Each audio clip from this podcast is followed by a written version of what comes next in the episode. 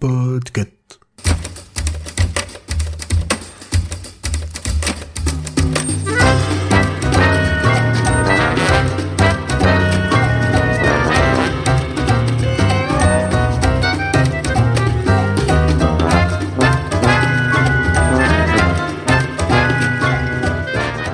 Salut salut, ici Zu et ce mois-ci dans Choix-Pitre, je vais vous parler de mon coup de cœur littéraire de l'an dernier.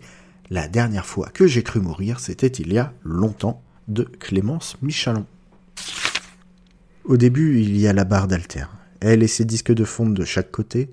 Caleb m'a regardé les transporter, j'en ai enfilé quatre à gauche, quatre à droite. Le mécanisme de sécurité s'est refermé, mâchoire de crocodile autour d'une proie, Caleb aperçut peut-être la tension entre mes omoplates, un léger plissement du front, et il est dit C'est pour ça que t'es là, non? Pour la première fois, l'alter pèse 83 kilos. Main sur les hanches, jambes écartées, je plie les genoux. Je me suis échauffé, Caleb m'a fait faire des pompes. Il va falloir soulever. Nous en sommes là lorsque la sonnerie de mon téléphone retentit à travers la salle. Caleb trottine jusqu'au banc sur lequel j'ai posé mon portable. C'est ta sœur, dans ce livre d'un peu plus de 300 pages paru en 2020, on suit les personnages de Véronica, culturiste en pleine préparation de compétition, qui va devoir jongler entre ses entraînements et la gestion de la pâtisserie de sa sœur. Dans la cuisine de ma sœur, j'enfile un tablier. Je dispose de deux heures avant l'ouverture. D'ici là, je vais devoir, d'une façon ou d'une autre, préparer une cinquantaine de scones aux myrtilles. Le classeur de camélia est dans mon sac, coincé entre une paire de baskets et ma brassière trempée du matin. Hier soir, j'ai compulsé les recettes jusqu'à minuit. J'aurais mieux fait de dormir. Le sommeil est une des conditions fondamentales d'une bonne séance d'entraînement. Mais j'ai continué à tourner les pages, avide, comme si savoir qu'une pincée de sel aide les blancs d'œufs à monter en neige pouvait conjurer le mauvais sort. Je sors la farine, le sucre, le beurre, les pommes moites, je commence par ma tâche la plus simple, rincer les 10 kilos de myrtilles empilées dans le réfrigérateur. Très bien, les myrtilles, pleines d'antioxydants, à peine une calorie l'unité. J'en mets parfois dans mon porridge le matin. Étape suivante, mélanger les ingrédients secs. Farine, levure, ça passe. Sucre, mon coup serait dit. Il y a longtemps que je n'ai pas touché au sucre blanc raffiné. Encore moins plonger les bras jusqu'au poignet dans un sac format industriel.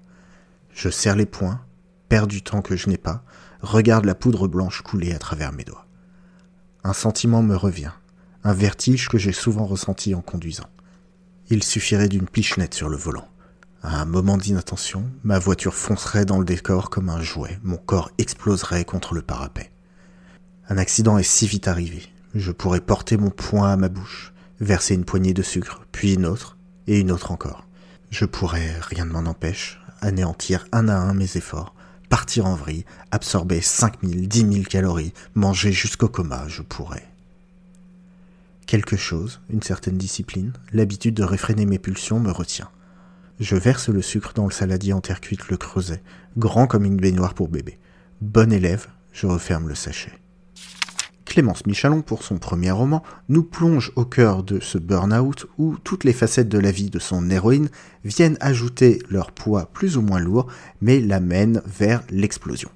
Tout y passe. Culture de la performance et de l'image, pression sociale et familiale, le contrôle méthodique et maladif que tout cela entraîne sur toutes ses actions, même les plus anodines, mais ça parle aussi de la construction d'une femme de son adolescence à la vie d'adulte, avec ses agressions et traumas si banals malheureusement. Que ce soit dans les personnages, les descriptions, les ambiances, l'autrice tape juste, comme par exemple dans cette description de la relation de Véronica avec sa sœur. Camélia et moi ne discutons qu'entourés de gens, d'huissiers qui constatent que nous remplissons nos obligations de cadette à aînés.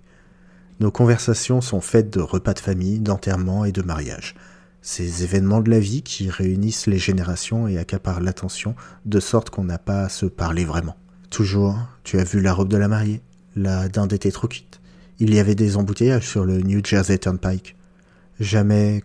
Comment vas-tu? À quoi rêves-tu Ne prends pas froid. Il faut absolument que je te raconte ce qui s'est passé vendredi dernier. Alors voilà, ce livre m'a en même temps donné envie de faire du sport, de la pâtisserie, mais surtout, surtout, d'être plus indulgent avec moi-même et plus à l'écoute de mes proches.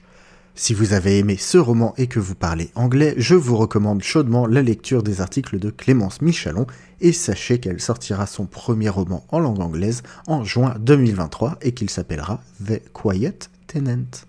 Si vous vous êtes laissé tenter par cette lecture, eh bien venez nous le dire sur le Discord du label Podcut ou en commentaire. Si ce podcast vous a plu, eh bien laissez-nous des étoiles sur toutes les applications de podcast. Et si vous avez l'âme et le porte-monnaie d'un mécène, eh bien vous pouvez nous soutenir sur patreon.com slash podcut. Des bisous